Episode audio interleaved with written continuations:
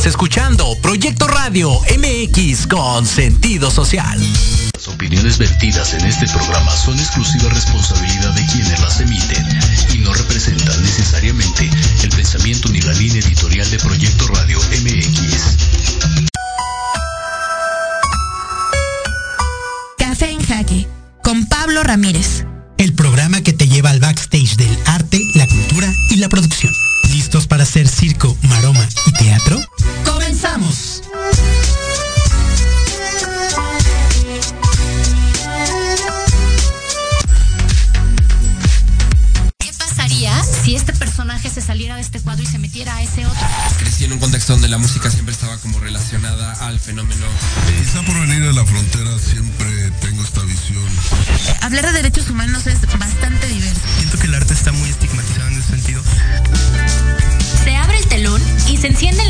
Micrófonos del programa que te lleva al backstage del arte, la cultura y la producción.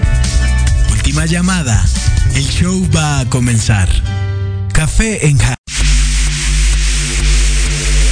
Hola, hola, ¿qué tal? Muy buenos días. Gracias por acompañarnos a este su espacio Café en Jaque, donde hablar del arte, la producción, la gestión cultural y también la divulgación científica en esta mañana particularmente es un placer para nosotros. Muchas, muchas gracias a todo el equipo de producción, Jimmy en los controles, Emilio Bozano, Diego Álvarez y Gabriela González en la producción. Muchas gracias a todos ustedes.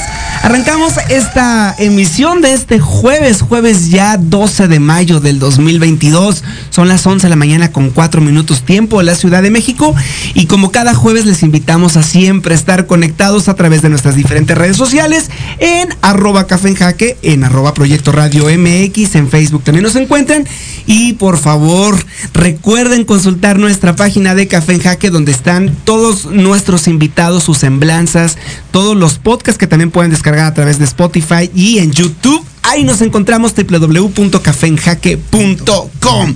Y como cada jueves estoy muy contento porque ahora en los micrófonos nuevamente me vuelve a acompañar el queridísimo Emilio Bozano. Hola Pablo, ¿cómo estás? ¿Cómo están audiencia? 11.05 de la mañana, estamos a punto de arrancar con nuestro invitado de hoy de Café en Jaque. Oye, y qué invitado, ¿eh? He de, decir que este invitado se lo debemos en buena parte a Gaby González. Un aplauso para Una Gaby, por favor, la Gaby. Gaby siempre esmerada y bueno, y además para mí es el reencuentro con uno de los maestros de los cuales le aprendí mucho cuando estuve, tuve la oportunidad de, de trabajar ahí en la UNAM. En el Instituto de Ingeniería, y uno pensará que tiene que ver la ingeniería con la academia, la gestión cultural, las artes, pues déjenme decirles que todo está junto, revuelto y reacomodado.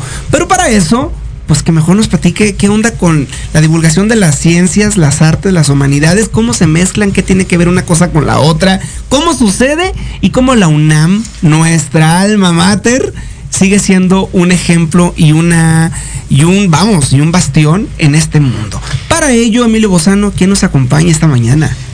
Pues mira, licenciado en comunicación con especialidad en relaciones públicas por la Universidad Latinoamérica con maestría en comunicación empresarial y relaciones interinstitucionales por la misma universidad. Doctor en la alta dirección por el Centro de Estudios de Posgrado, actualmente promotor de la divulgación de la ciencia y difusión de la cultura de la UNAM, donde trabajó hace 26 Trabaja años. desde hace 26 años. Ha sido autor, gestor de festivales, programas como Encuentro Internacional de Ciencias, Artes y Humanidades. Es creador y promotor del Diplomado en Gestión, Logística, Producción, Difusión de Proyectos para la Promoción de las Ciencias, las Artes y Humanidades. Festival Nacional del Conocimiento, Coordinación Artística Noche de las Estrellas, entre muchísimos otros. Pero además, cursó danza clásica en la Academia de Ballet de Coyoacán. Oye, bien dicen que los que somos promotores y gestores culturales tenemos un artista, ¿no? Unos lo tienen más vivo que otros, pero de que existe, existe. pero también complementó sus estudios en el Modern Stage de la Royal Imperial Academy de Danza en Inglaterra. Vámonos. Por todo eso y por mucho más, hoy nos acompaña en Café en Jaque Ángel Mayren. Querido Ángel, maestro Ángel Mayren, bienvenido. Muchas gracias por acompañarnos. Qué, qué, eh, qué orgullo, qué orgullo estar con ustedes, contigo, con, con, con, con personas tan, con profesionales tan este, creativos, sobre todo arriesgados a todas estas propuestas, ¿no? Y la verdad es que me da mucho gusto porque pues este pues aprendimos yo aprendí Claro. también mucho de ti Pues por ahí Eh, dice Peter Sellers que, que el arte sin riesgo no es arte. exactamente sí. Así lo dijo Eh, Peter Sellers y mire que porque el, el- el mismo arte es un riesgo es y es una forma de, Sí. de rebelión, de resistencia. sí Y, y, y tú, maestro, eh, en la UNAM, eh, pues me gustaría primero empezar por ahí. ¿Qué te parece? ¿Qué, pasa con, con un artista? Eres bailarín, eres la danza ha- te ha acompañado toda la vida. ¿Y cómo trasladar lo que se conoce como el, el proceso creativo de la danza en tu caso? ¿Cómo trasladarlo a un sinfín de oportunidades y de maneras de hacer gestión cultural? Y en tu caso, que me parece más interesante, ¿cómo vincularlo a la academia, a las ciencias? ¿Qué tiene que ver la ciencia, la academia con la gestión cultural, con el arte? Eh, pues mira, primero son disciplinas, que es algo sumamente importante. Y justo como iniciábamos, te comentaba, bueno, ustedes, mi, mi admiración y mi respeto para ti, para Gaby, para tus colegas, es que se arriesgan. Y el que se arriesga con orden, método y disciplina, pues normalmente tiene por- eh, resultados positivos. ¿no? Entonces, ¿qué es lo que tiene como base eh, la Universidad Nacional? Pues es un lugar en donde partamos de, si el conocimiento es la base de toda cultura, todo lugar donde se genera y se multiplica la cultura es un recinto cultural. Eso. Para aquellos, eh, en este espacio, maestro, buscamos mucho platicar con gestores culturales y abrir el panorama profesional eh, en donde México en muchos espacios sigue siendo un lienzo en blanco. Es decir, por supuesto hay grandes instituciones como la UNAM, bastiones de la cultura y de la divulgación del conocimiento en esta noción. Sin embargo, todavía hay mucho trabajo que hacer en materia de profesionalizar la gestión, de profesionalizar las artes como una herramienta que posibilita una vida digna. Eso me encanta. La cultura como una para, para alcanzar una vida digna. Por supuesto, creo que lo que debemos hacer es primero desestigmatizarnos, ¿no? Como que nos hemos llenado de prejuicios. Si bien es cierto que en su momento fue necesario eh, separar estas grandes áreas del conocimiento porque se fueron especializando cada vez más, eso no justifica que se hayan distanciado el arte de la ciencia y la ciencia del humanismo, eh, como lo trabajaban y como siempre lo entendieron los griegos, eh, y, y de, y que de ahí viene la palabra de, de holística, que ya después sal- surgieron hasta masajes holísticos, que, que era buscar la integración. Y, y ¿no? Pero- Tepoztlán se fue a las nubes. y en ese momento se hizo. Pero vamos, los griegos lo entendían como esa manera de embellecer tu cuerpo, tu alma, contemplar las estrellas, eh, el arte, el, el amor, el amor fraterno, eh, que eh, estaba ligado a toda esta concepción estética de, de- de- del ser y del yo. Eh, el, pensamiento, digo, ¿de, de dónde, de dónde viene? simplemente la filosofía, de la indagación, de la observación, de lo que ellos tenían, porque no me puedo imaginar eh, sin contaminación lumínica unas noches de estas allá en, en Atenas, no sé dónde este se ve la bóveda celeste. Claro. Y ver las estrellas, yo creo que era algo impresionante y que te dejaba pensar en quién eras y dónde estabas. Entonces, eh, la cuestión es que también ha influido mucho el cómo el desarrollo científico y tecnológico se ha usado para pues entrar en esta guerra comercial, eh, comercial, después política, donde los bloques se separan, en donde la ciencia y la tecnología es usada para el exterminio de los otros, siempre justifican diciendo que es por la libertad y en realidad siguen matando gente por la libertad. Y entonces ahí la ciencia lamentablemente en algunos casos ha sido usada, ¿no? Para eh, el exterminio de la humanidad. Me, parece muy interesante, eh, maestro, cómo, cómo relacionas, por un lado, la razón de ser de la vida, del ser humano, esas grandes preguntas filosóficas que obligan a pensar en el hoy, en el ahora, cómo eso tiene que ver directamente con la adquisición del conocimiento, en el cómo comprendemos ese conocimiento y utilizarlo para una vida digna, que es la tercera variable. Cómo aprovechar lo que nos rodea y, esta analogía de, lo que se sentiría estar en Atenas viendo la bóveda celeste me parece bellísima. Y cómo esa admiración de lo que nos rodea se manifiesta en conocimiento y por consecuencia en arte, o al revés, o en arte y por consecuencia en conocimiento. Y me parece que uno de los proyectos más importantes que yo admiro mucho en tu carrera y que lo vemos y que fue de las razones por las que con Gaby estuvimos buscando mucho esta oportunidad de la, cual te agradezco mucho eh, eh, su tiempo, es qué pasa a nivel profesión, a nivel profesionalización con una cosa que se llama Encuentros de Ciencias, Artes y Humanidades. Te voy a dejar ahí para que nos platiques qué es eso de los Encuentros Ciencias, Artes y Humanidades, cómo surge, dónde viene, cómo se mastica, qué pasa, para quien no sabe que se entere, pero platícamelo después del corte y volvemos aquí a Café en Jaque. Claro que sí.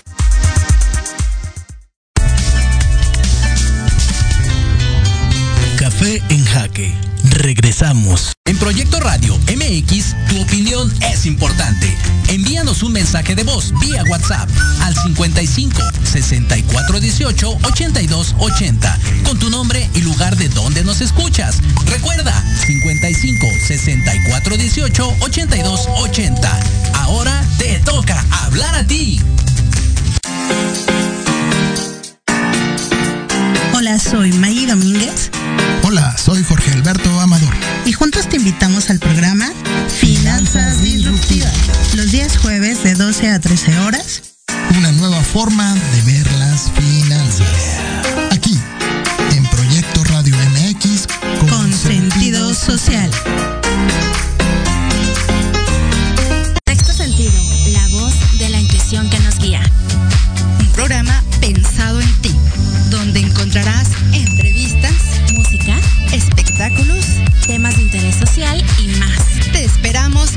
Los jueves de 13 a 14 horas con Nate Mandujano y Eli Ramírez en www.proyectoradiomx.com.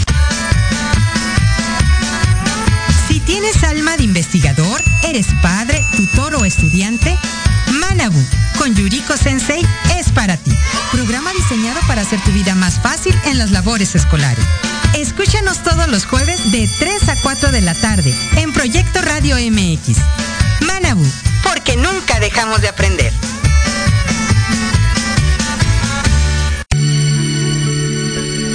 Tardes de café con Los Ángeles. Es una invitación a mirar en ti esa luz que a veces no podemos encontrar.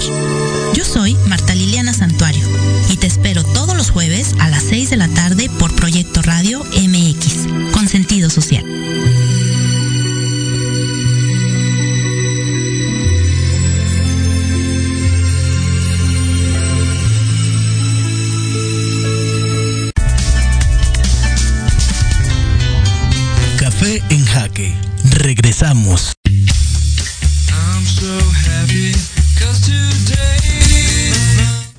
Estamos de regreso en Café en Jaque, son las 11 de la mañana, 16 minutos, y estamos platicando con el maestro Ángel Mairén, el creador, gestor cultural, formador de varias generaciones de los encuentros de ciencias, artes y humanidades. Y antes de irnos al corte, me quedé contigo, maestro, en esa pregunta.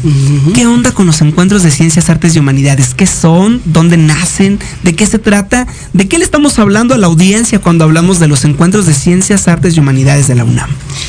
Muchas gracias. La pregunta es eh, interesante, eh, rica, divertida y todavía no sé qué. Y supongo, y supongo que llena de anécdotas, maestro. todavía no sé qué son.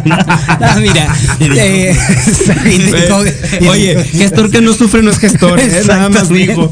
Fíjate que, que, que tiene que ver un poco con, con, con la historia que he cursado, por donde me he metido. Yo estaba muy chavillo y tuve una maestrita ahí que, que me hizo sufrir mucho en la primaria y tenía eh, migraña, después mis padres me meten al ballet en 1978, ya hace un rato, y estudié pues la carrera de, de, danza clásica y después estuve en el Instituto Nacional de Bellas Artes donde la concluí.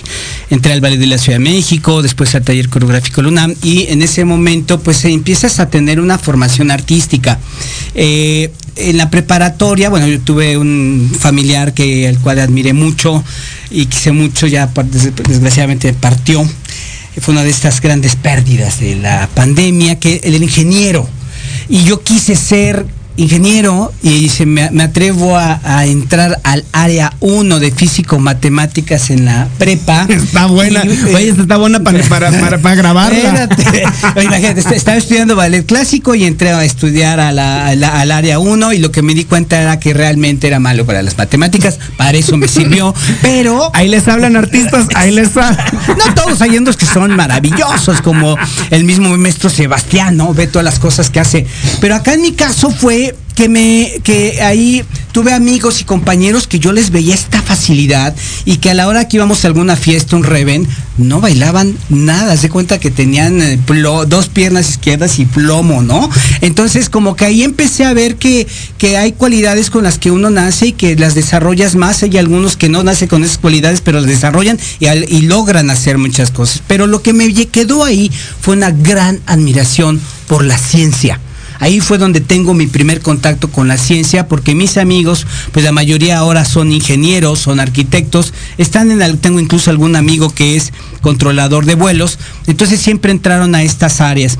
¿Qué es lo que sucede? Que pues ahí me fui dando cuenta que los que lo que seamos los artistas y los científicos tenía una cualidad y que era una disciplina extraordinaria y que se requiere de mucha eh, imaginación, que se requiere de, de una formación, eh, este, de una estructura técnica, metodológica, que te va dando las pautas para po poder crear y porque un, un científico también crea. Eh, pues, pues, y, y, y, incluso hay teóricos que uh -huh. comparan el proceso creativo de un investigador científico uh -huh. con un proceso creativo en un artista. De acuerdo. Es decir, tiene que haber un conocimiento previo, tiene que haber este, una tesis o una teoría sobre la cual teorizar, sobre la cual reflexionar, y viene después una, una serie de estudios metodológicos, mucho desde la perspectiva social en nuestro caso,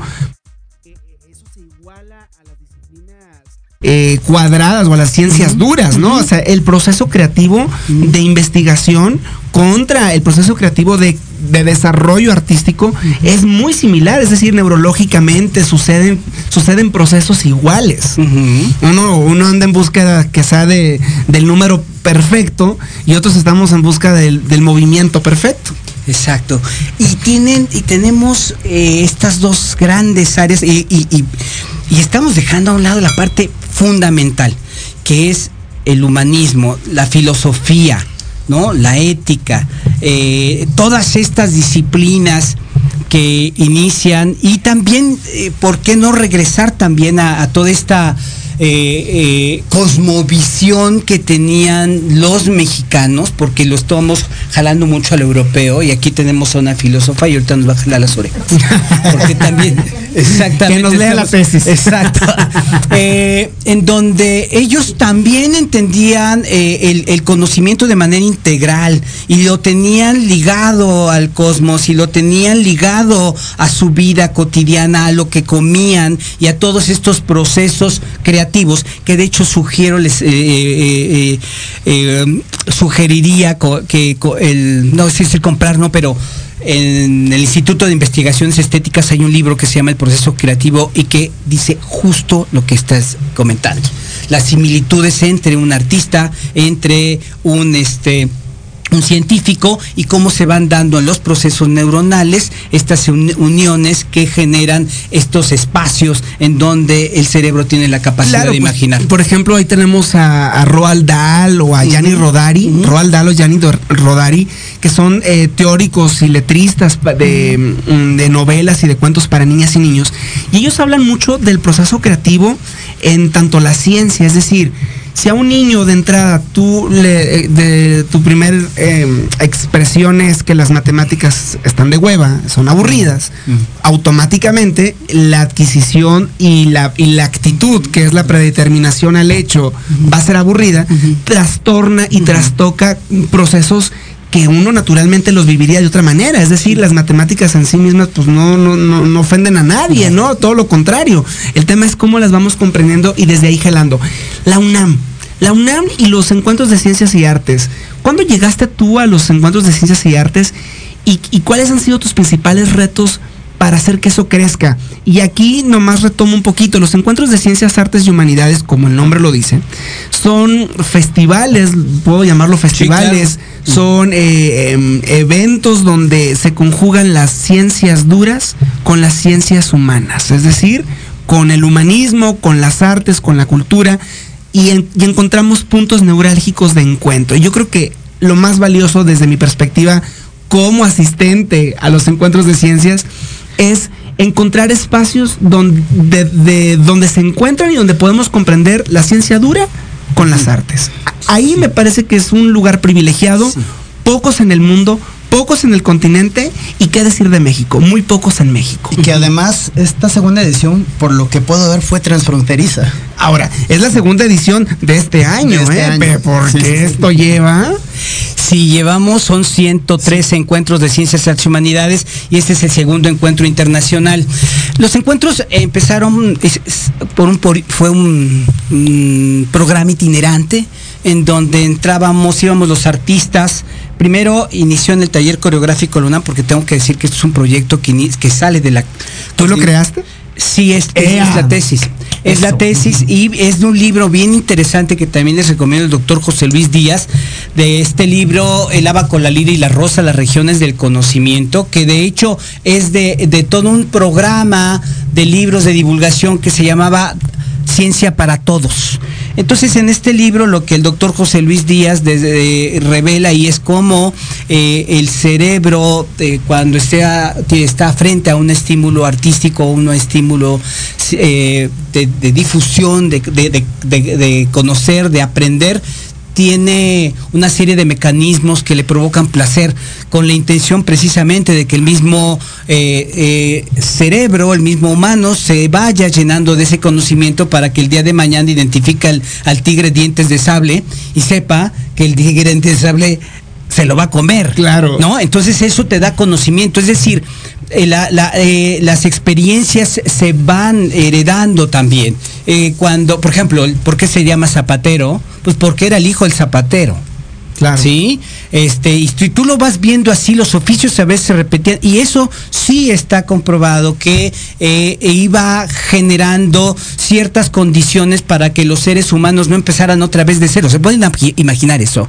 Que cada vez que nace un ser humano tuviera que empezar de cero. no, imagino. Pues ya traemos cierta información, ya venimos como con cierta carga. Entonces, el doctor José Luis Díaz comenta esto y lo, lo tomo, se lo presento a, Gloria Contreras, luego acontece adelante, vamos a acercar a los científicos, pedimos que los científicos vinieran al taller coreográfico, después los científicos nos dijeron, ahora queremos que vengan ustedes, y así se inicia, y después vienen los, empezamos con el área de la coordinación de, de, la investigación científica, y después eh, todo el área de humanidades, empezando por el Instituto de Investigaciones investigaciones antropológicas nos dicen, ahora vengan ustedes para acá. Bueno, pues vamos para allá y entonces, imagínate cómo se puso de bueno esto que eh, eh, dicen, bueno, el Instituto de Investigaciones Jurídicas dice sí, pero vamos a tener que firmar un documento para que aquel que tenga los encuentros se comprometa a tener las tres áreas del conocimiento siempre juntas. Las tres áreas del conocimiento siempre juntas. Sí, pero además el Instituto de Investigaciones Jurídicas, el doctor Diego Valadez, este, ¿qué te puedo decir? Pues dijeron, a ver, ah, vamos a hacer un documento. Y sí se hizo. La primera vez fue un documento que se firmó por el Instituto de Astronomía y la Coordinación de Humanidades. ¿Qué año? Fue en el, ah, le déjame ver, en el ¿O hace 2000, 2000, eh, habrá sido como en el 2007, 2008, más o menos. Oye, pero si tenemos, si consideramos que la humanidad tiene millones y millones, Ah, milenios. Esto fue ayer. Esto fue ayer. Entonces quiere decir horas. que tenemos todavía un camino largo No, por andar. Déjame decirte que esto además, vamos para allá, este, estos encuentros eh, llegan, se empiezan a mover después de aquí cuando hacemos un festival, el Festival Nacional de Conocimiento en Ensenada, nos damos cuenta que la gente está ávida, ávida de que les llevemos esto. Eh, incluso, pues de ahí fue que se generó en la misma UNAM el programa para la apropiación social del conocimiento, que es un derivado de los encuentros de ciencias, artes y humanidades. ¿Qué es lo que nosotros hacíamos? Se celebraba en ese momento el año interna, el eh, 25 aniversario del Observatorio Astronómico Nacional, ya allá en Ensenada, porque ese observatorio estuvo en este eh, en el Castillo Chapultepec, después estuvo en el Metro Observatorio, y después se lo llevaron a la Sierra de San Pedro Mártir, que es uno de los tres lugares privilegiados eh, a nivel mundial para ver las estrellas, para hacer Wow. Observación óptica. Entonces estábamos celebrando esta fiesta allá, estos 25 años, y pensamos eh, agradecerlo al, al público llevando un festival cultural. Y entonces lo que nos dimos cuenta es que la gente no sabía, bueno, existe el observatorio y a mí de cómo me beneficia. Y bueno, se empezó a trabajar. ¿Qué, y- es lo que sucede mucho eh, eh, en los terrenos de la ciencia Exacto, dura, ¿no? Es decir, a- uno, uno logra entender la importancia de los científicos hasta que tenemos una pandemia que nos obliga a entender que hay personas especializadas para conseguir una vacuna. Pero ¿qué pasa en el terreno donde, donde la práctica no es del día a día, ¿no? Como en el caso de los astrónomos. No, hombre, imagínate que pues simplemente la, la- la astronomía, pues los GPS se hicieron para, para poder eh, ubicar a las naves que se mandaban a hacer estudios. Eh, eh, todo el desarrollo científico y tecnológico que se ha generado para poder sacar a los hombres o sacar objetos de nuestro planeta para estudiar el universo es lo que con lo que ahora nosotros nos ha cambiado la vida, ¿no? Entonces allá la gente que no- nos decía precisamente eso, a mí de qué me beneficia que haya un observatorio, ¿no? Bueno, pues allá se creó la, la primer ley del cielo de este Wow. país, en donde ya incluso ahora ustedes lo pueden ver, se desperdicia el alrededor del 70% de la, de la energía, de la luz. Normalmente cuando vienen ustedes de Cuernavaca han visto cómo se El resplandece, pues esa es luz que ya no se usó. Wow. Entonces en Francia empezaron a trabajar esto eh, eh, de, de- de generar estas lámparas en donde se utilizara la luz hacia abajo solamente. Y de hecho ya lo han visto en algunos lugares. Aquí en México ya se han empezado a poner, pues bueno, la primera ley del cielo se genera allá en Ensenada. Oye, pero es hasta metafórico, ¿no? La primera ley del cielo, los primeros encuentros de ciencias, artes y humanidades, que dicho sea de paso, y abogo porque cada universidad de este país y de todo el continente debería de tener su encuentro de ciencias, artes y humanidades. Sí, yo creo que deberíamos de generar estos espacios y creo que ustedes, eh, en este caso Pablo, eh, hay todo, un nicho donde trabajar. Estamos en una universidad de 32 estados de la República.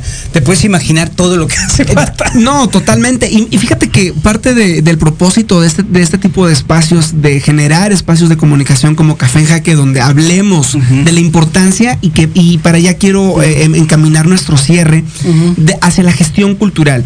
La gestión cultural no solamente tiene que ver con gestionar dónde se va a presentar una obra o un espectáculo en tal lugar. La gestión cultural tiene que gestar también la ciencia, tiene que gestar también la, la complicidad de compartir el conocimiento. También la gestión cultural es eso. Ah, Me encantó algo que dijiste al inicio, que es, eh, si el conocimiento es cultura, cualquier lugar donde se Genera y se multiplica el conocimiento. es un sí. recinto cultural. Así es. decir, una estación de radio como Así esta es. es. un recinto Por cultural. supuesto. La plática con amigos, cuando hay un intercambio de ideas, es un recinto cultural. Espacio de y si ampliamos esa noción de gestión cultural y buscamos la profesionalización, aquí viene la siguiente pregunta. ¿Qué nos falta para profesionalizarnos como gestores? En este caso, de ciencias, artes y humanidades. ¿Qué le falta? ¿Qué nos falta a los interesados? Yo creo que primero tener es eh, profesionalizarla la, la- la- carrera. Si hay por ejemplo, en la UNAM, en la Facultad de Filosofía y Letras, está una licenciatura en gestión cultural, pero, pero lo ven más desde el punto de vista teórico para hacer gestión cultural, como bien lo sabes, debes saber de radio, debes de saber de televisión, debes de saber de cine, administración, administración producción ejecutiva. Claro, contabilidad, y, que son conceptos nuevos en el país. Es. Decir, la, bibliografía más reciente que te habla ya conceptualizando qué es una producción ejecutiva, qué es una producción operativa, la bibliografía tiene 15 años, tiene 20 años. Hay un mar de posibilidades, hay un mar de trabajo que desde las universidades y desde estos espacios que, valientes como tú eh, has generado, que ahí luego me cuentas cómo te fue con las letras chiquitas. ya me platicarás. Yo creo que ahí hay mucho, mucho trabajo que hacer. Estamos platicando con el maestro Ángel Mairén, él es coordinador general, director general de los encuentros de ciencias, artes y humanidades de la UNAM, además de ser un gran gestor en ciencias, artes y humanidades a nivel nacional e internacional. Son las 11 con 32 minutos y estamos ya antes de seguir platicando con el maestro Ángel Mairén, pues de como cada jueves escuchar las, las efemérides, qué se festeja hoy, qué está pasando en el mundo, qué sucedió un día como hoy, pero de otros años. Y para eso, como cada como cada jueves en Café en Jaque, Oscar López. Oscar López siempre su atinada participación. Oscar López, buenos días, bienvenido a Café en Jaque, ¿cómo estás? Querido Pablo Fernando, querido Emilio, ¿cómo están? Buenos días. Qué gusto estar aquí como cada jueves. Tenemos hoy cosas interesantes que platicar en este que es el Día de la Enfermera, que a mí me causó un poco de, sorpresa porque según yo el Día de la Enfermera era, era, el 6 de enero, pero no, también se celebra hoy el Día de la Enfermera y el enfermero, entonces eh, aquellos que nos han ayudado y que han sido parte fundamental de la superación de esta pandemia y en cada día, día en el que todos nos vemos de una y otra forma ayudados o con las personas que queremos, que tienen alguna necesidad eh, médica, entonces, un fuerte abrazo para todos los que enfermeros y enfermeras que nos escuchen. Un abrazo para todos ellos, Oscar, pero antes de que le sigas, acuérdate que acá este el equipo de producción en los controles Jimmy Jimmy nos preparó algo para presentarte porque oficialmente ahora sí es un pregúntale a López. Exactamente, venga.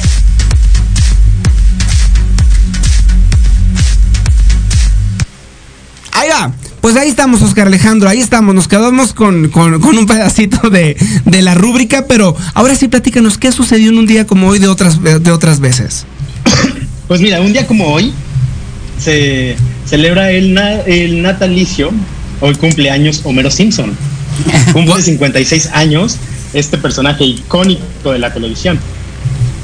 Entonces, el, sí, eh, Homero Simpson, uno de los personajes pop que tal vez más representación tienen, en el cual está, tal vez, yo en mi opinión, Los Simpson ya duró más de lo que tendría que haber durado. Tienen en este momento de la historia más capítulos malos que buenos. Pero bueno, como personaje icónico que es, como eh, se ha metido tanto en la cultura con estas frases, actitudes, todo lo que no debería ser, muchas veces está representado por Homero Simpson, con este personaje carismático que está en la casa de todos y en la mente de todos. Un abrazo a Homero Simpson y también el día de hoy, de hace 32 años, el 12 de mayo de 1990, se celebraba el último concierto en Bellas Artes de la primera tanda de conciertos de Bellas Artes que dio Juan Gabriel este momento, este eh, momento icónico en la cultura mexicana. Oye, que sigue siendo, que sigue siendo el, concierto favorito de muchas y muchos, ¿no? Exacto, conozco a muchos que lo tienen de cajón para los buenos momentos, para los malos momentos, pero sobre todo, más allá de todo esto que implicó o que implica a largo, ya a posteriori, la figura de Juan Gabriel en la cultura mexicana, el momento justo en el que se decide abrir las puertas del Palacio de Bellas Artes generó muchísima polémica, pues Juan Gabriel era un personaje emanado totalmente de la cultura popular y que era música para las masas, para las masas esta cosa malentendida y esta cosa súper elitista en la cual se separa mucho, digamos, la lo que suelen llamar la alta cultura de la baja cultura. Y entonces Bellas Artes pues siempre considerado un lugar de alta cultura donde podrías ver a la Orquesta Sinfónica Nacional, ópera, danza, teatro, lo más selecto y tras un movimiento que causó mucha, mucha controversia y en el cual uno de los grandes promotores se dice que fue Carlos Monsiváis, el 9 de mayo empiezan los conciertos en Bellas Artes de Juan Gabriel, que al final serían grabados y retransmitidos. O sea, seguramente es de las cosas que más vistas tiene en YouTube. Para esto, uno de los argumentos para que los conservadores, como le diría nuestro querido presidente, eh, aceptaran esto fue eh, poner de argumento que eh, todo el dinero recaudado por estos conciertos iba a ir a la Orquesta Sinfónica Nacional. Los boletos iban, en este momento que yo anduve buscando, pero no sabría decir cuál es la conversión, iban de los 70 mil a los 300 mil pesos, eh, pues al de los viejos pesos. Entonces no sé exactamente cuánto sea eso, yo supongo, si en teoría les quitaron tres pesos al, tres ceros al peso, entonces debe estar como entre los 700 y los 3 mil pesos. Eso quiero pensar, más la inflación, entonces yo creo que sí hubiera pagado totalmente eso y uno de los personajes que asistió también a esto fue Carlos Salinas de Gortari, pero al punto de que hizo tan mediático y pues pasó a la historia. Posteriormente, eh, años después, ya con un Juan Gabriel mucho más consolidado, ya con la trascendencia histórica mucho más entendida del personaje, regresó a Bellas Artes para un homenaje nacional que se le hizo, no tan poco antes, pero sí eh, en los últimos años ya de su carrera, hasta que nos descubrió la fatídica eh, noticia de que un 28 de agosto falleciera. Y entre otras cosas también, que retomando lo que hablamos un poco la vez pasada, ya salió y ya dieron a conocer los resultados de la de la encuesta, de la famosísima encuesta. Oye, donde tú estabas aferrado a que querías que fuese, a que se volviera a poner una, una palmera, era la, era, fue la recomendación que nos hiciste. Exacto. Sería interesante que la glorieta de, la palma tuviera una como influencer es emula porque terminó ganando el agüehuete. Igual yo creo que los agüehuetes están muy bonitos, pero son como mucho más icónicos de Chapultepec y como landmark o como punto de referencia, la glorieta de la Palma, pues ahora va a ser la glorieta de la para algunas generaciones seguirá siendo la glorieta de la palma aunque tenga una huehuete y ya posteriormente hablaré. Oye, acá tengo, acá tengo al maestro Ángel Mairén. Ángel, ¿tú por cuál votaste? Pues yo me enteré tarde, yo que sabía más porque el año pasado hicimos el Festival Internacional por el Agua y los Bosques, era de la plaga de, las plagas que acabaron con todas las palmeras y que ya estaba llegando allá. Es lo que me enteré, pero ya cuando llegaron con lo de la huehuete y que si lo van a quitar y toda esta parte que se volvió más mediática, pues ahí sí, no, no, no pude decir que igual hasta una jacarán todavía quedado bien, bueno, es decir que la recomendación de López, la recomendación de López siempre fue que fuese la palmera, que se cuidara el, sitio icónico de la palmera. bueno, está buena la controversia ahí. ¿Qué más, Oscar Alejandro? ¿Qué más? Pues eso, igual eh, seguimos con muchas actividades en el Centro Cultural del Bosque, eh, abren nuevos ciclos de teatro esta semana, entonces les recomendamos eh, sobre todo consultar, por el poco tiempo que tenemos, consultar la cartelera, consultar la cartelera del Centro Cultural del Bosque y los jueves recordar que todos los jueves, los días que escuchen el Café en Jaque, pueden después por la tarde ir a las taquillas del Centro Cultural del Bosque que abren a partir de las 5 o 6 de la tarde a comprar por 30 pesos la entrada a algunas de las obras más interesantes que están produciéndose en la Ciudad de México. Eh, otra de las cosas también para cerrar es que en la gira ya anunciando su último tour, el reggaetonero Daddy Yankee, el padre del reggaeton, anunció varias fechas, tres conciertos en el Foro Sol, los días 2, 3 y 4 de diciembre. Y ¿Para qué día tienes tu boleto ya, López? claro que sí. Vamos a ver a de Yankee.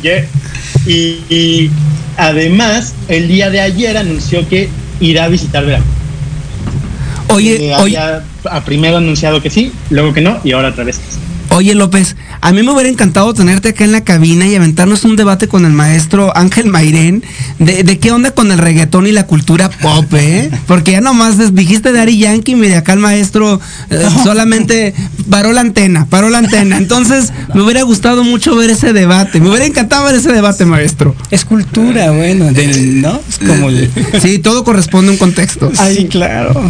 Hay una, hay una, hay una columna muy interesante que hace poco leí que hablaba sobre esta cuestión de los gustos musicales y a la larga el impacto que tienen, ¿no? Estas eh, manifestaciones pop terminan siendo dirigidas muchas veces pues para los jóvenes, para los jóvenes y su contexto en la más actualidad, ¿no? En su contexto más actual termina siendo cercano y es un producto dirigido para ellos. Entonces muchas veces como vamos creciendo, una de mis eh, grandes y queridas amigas que es Nora Sabien, que conocemos ambos, eh, tiende también a, tiende a ser como muy, muy crítica de la cultura y de esta urbana y del reggaetón, pero termina también siendo un producto que no ha dirigido ya tampoco ya ni para mí. Increíble. Oye, va, a estar bueno preguntarle al maestro, va a estar bueno preguntarle al maestro Ángel Mairán antes de, cerrar este programa, es de las diferentes variables de la música y sus entornos respecto de la ciencia. Vamos a cerrar un poquito con eso. Y Oscar López, muchísimas gracias por tus siempre atinadas recomendaciones y recordatorios de las cosas importantes que suceden en el día a día de este mundo pop. Así es, muchísimas gracias a ustedes, un saludo, un abrazo como siempre y esperamos vernos el próximo jueves ahora sin cabina. Acá te esperamos. Un abrazo a todos. Ah, bueno, vamos a escuchar a Zaira, por cierto. Y bueno, hablando de eso, vamos con Zaira García, que hoy nos habla del panameño más mexicano de la literatura que hemos tenido. El 11 de noviembre de 1928 nace en Panamá nuestro queridísimo Carlos Fuentes Macías. Mm. Vamos con Zaira.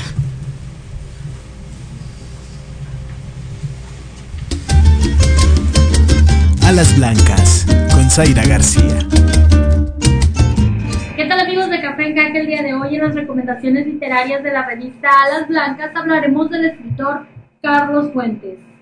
Diez años han transcurrido hasta el día de hoy desde la ausencia física del autor de Aura, su novela más conocida y analizada. Novela gótica en donde el mundo real y ficticio están siempre a un paso de volverse uno mismo una historia fantasmagórica iluminada por las velas en la penumbra de la noche en una casa estancada en el pasado para no remover el recuerdo del amor de Doña Consuelo. Carlos Fuentes forma parte del llamado boom de la novela hispanoamericana de los años 60. Su obra es una búsqueda constante de la identidad, un extenso análisis de México, principalmente de la época revolucionaria. Eso es notorio en obras como La muerte de Artemio Cruz, una crítica contundente a la Revolución Mexicana. En conclusión con este tema, Fuentes mencionó, es que no hay buena revolución que no sea traicionada. Solo las malas revoluciones no se traicionan. Se desempeñó como docente y diplomático, y como escritor participó en diversas publicaciones, entre narrativa, ensayo, teatro y guion cinematográfico, además de fundar y colaborar en diversas revistas. En su obra literaria se puede ver la exploración del pasado prehispánico, los sutiles límites entre la realidad y la ficción, la descripción de un ambiente ameno y relajado de una joven generación confrontada con un sistema de valores sociales y morales en decadencia. Su literatura refleja la transición de la cultura mexicana y la prevalencia de los simbolismos entre generación y generación.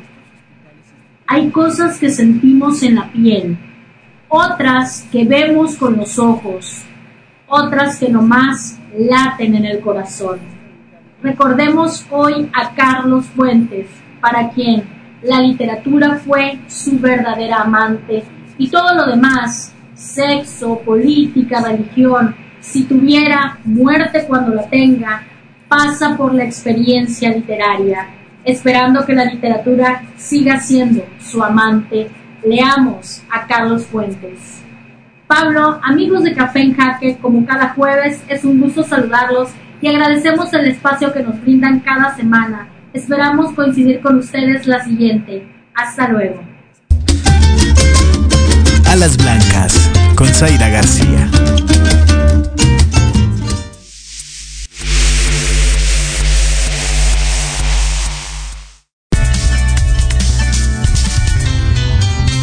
En Jaque.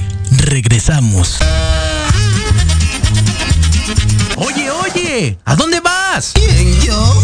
Vamos a un corte rapidísimo y regresamos. Se va a poner interesante. Quédate en casa y escucha la programación de Proyecto Radio MX con sentido social. ¡Uh, la, la chulada!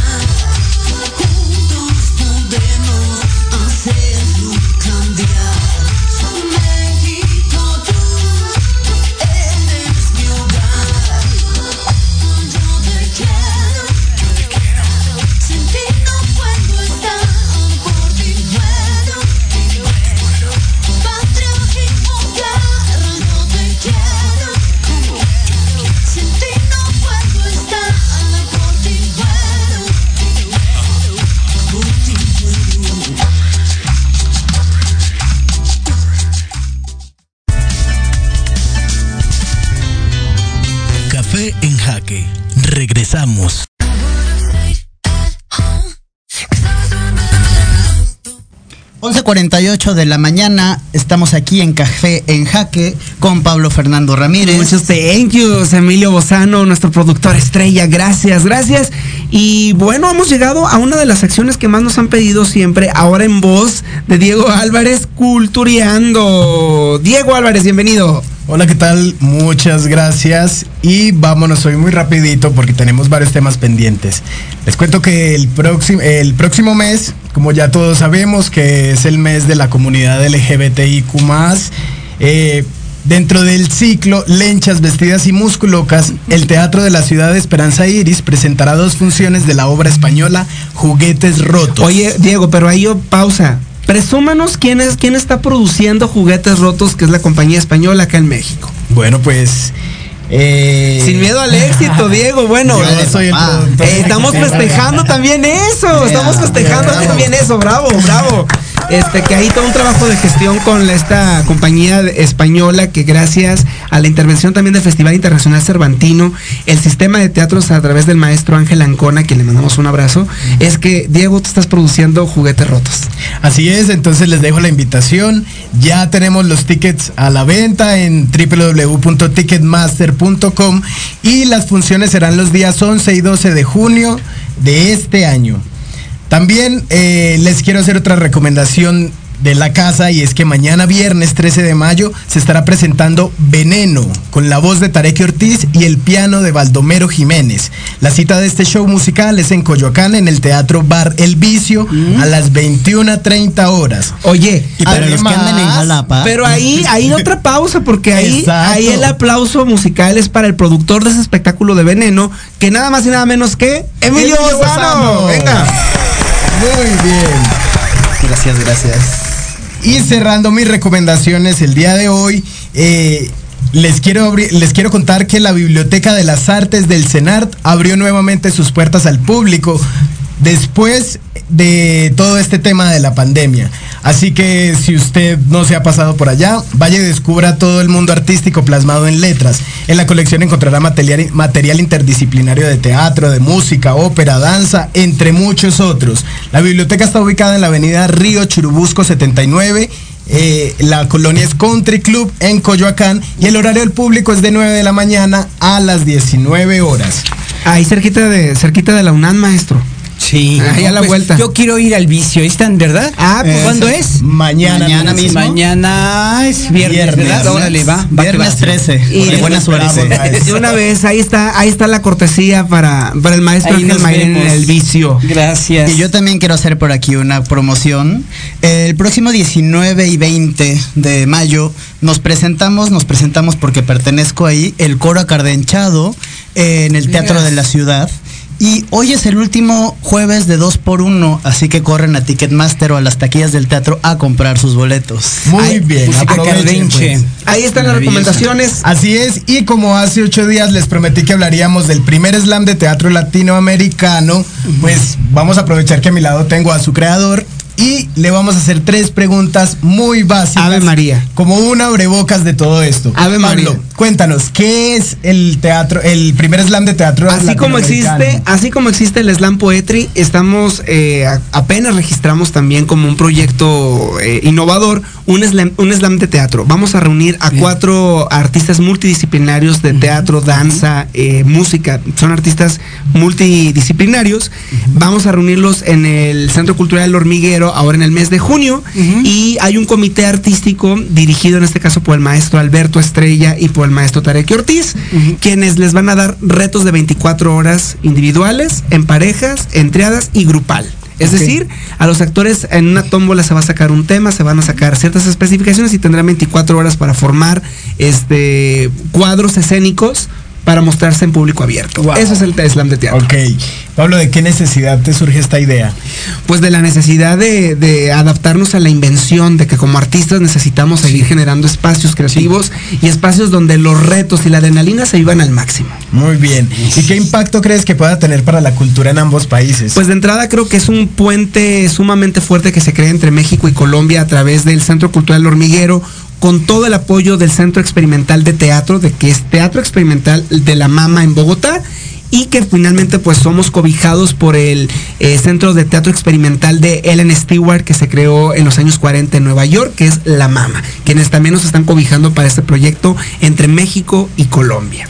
Entonces estén muy atentos pues porque ya casi llega nuestro primer slam de teatro latinoamericano. Dentro de ocho días también les tenemos más sorpresas del slam, así que estén muy atentos. Y hasta aquí mis recomendaciones del día de hoy. Los dejo para que terminemos este programa con nuestro invitado de honor, el maestro Ángel Mairén. Muchas gracias a todos. Gracias, gracias Diego Álvarez, muchas gracias. Y hablando de recomendaciones, ahora en junio tenemos un próximo encuentro de ciencias, artes y humanidades ligado, por un lado, a el valor y el poder de la gestión cultural y eso cómo impacta en la salud mental y por supuesto cómo todo esto influye en una política pública para tener vidas más dignas, maestro. Pues eh, el, trabajo, esto que estamos, estás comentando y que la verdad les felicito, ¿no? Están súper activos y que, y que se ve aquí en este programa eh, la voz y el entusiasmo que debemos tener los gestores y los promotores culturales para poder hacer este trabajo que es a veces arduo y de tocar muchas puertas y precisamente es porque todavía creo que no se tiene, no se le ha dado socialmente ni académicamente el valor que tienen los eh, gestores, los promotores culturales, que somos los que incluso podemos incidir en la política pública. Y uno de ellos está esto precisamente, vamos a tener el día 1 y 2 de junio por primera vez un Instituto Nacional de Investigación Médica ranqueado entre uno de los mejores del mundo, orgullosamente con médicos y eh, formados en nuestro país investigadores. En el Instituto Nacional de Cancerología vamos a tener eh, este festival cultural, como les comentábamos. ¿Qué se genera en un hospital? Bueno, conocimiento para preservar la vida. Entonces, nada eh, más. Sí, exacto. Y en los hospitales es donde se preserva la vida. O sea, que tú vas a un hospital a, tratar de seguir viviendo. Entonces ahí eh, también debemos de considerar que eh, el gestor también tiene una función muy importante eh, después de la pandemia se han incrementado en 125 mil personas más al año los casos de cáncer.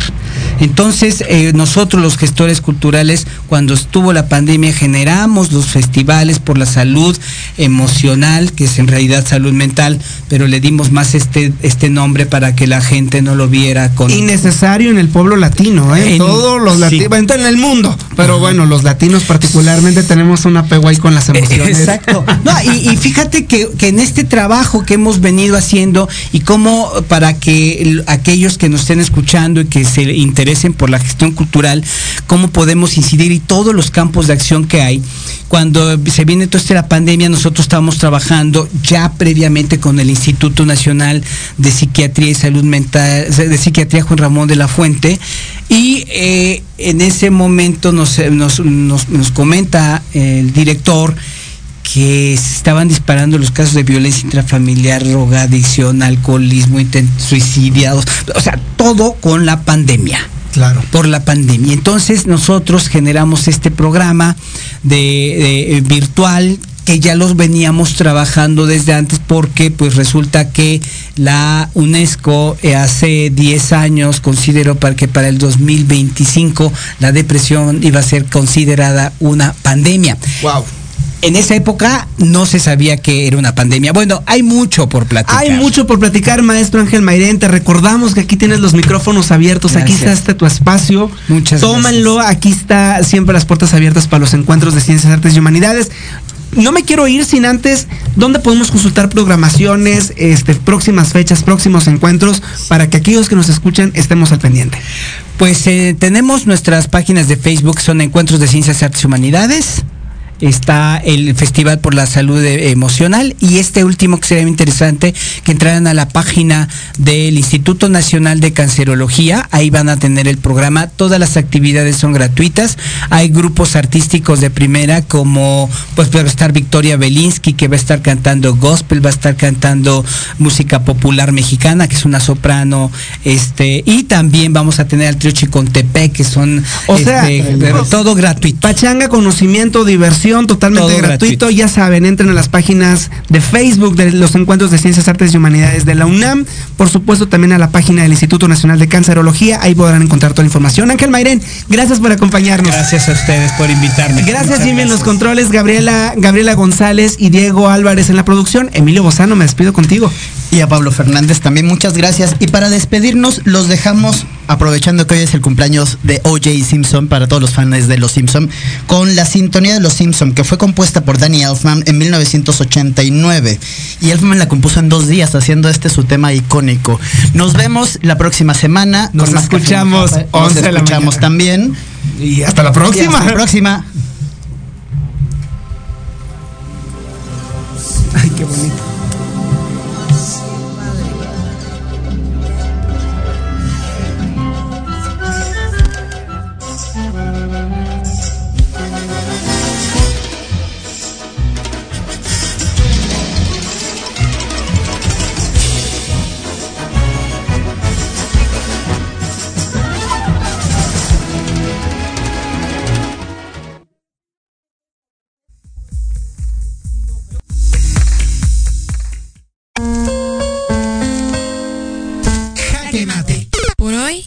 Sido todo. Te damos las gracias por acompañarnos y te esperamos el próximo jueves en punto de las 11 de la mañana para más Café en Jaque con Pablo Ramírez. El programa de entrevista cultural sobre la escena artística de México y América Latina. Síguenos en Instagram como Pablo F. Ramírez 94 y como Café en Jaque.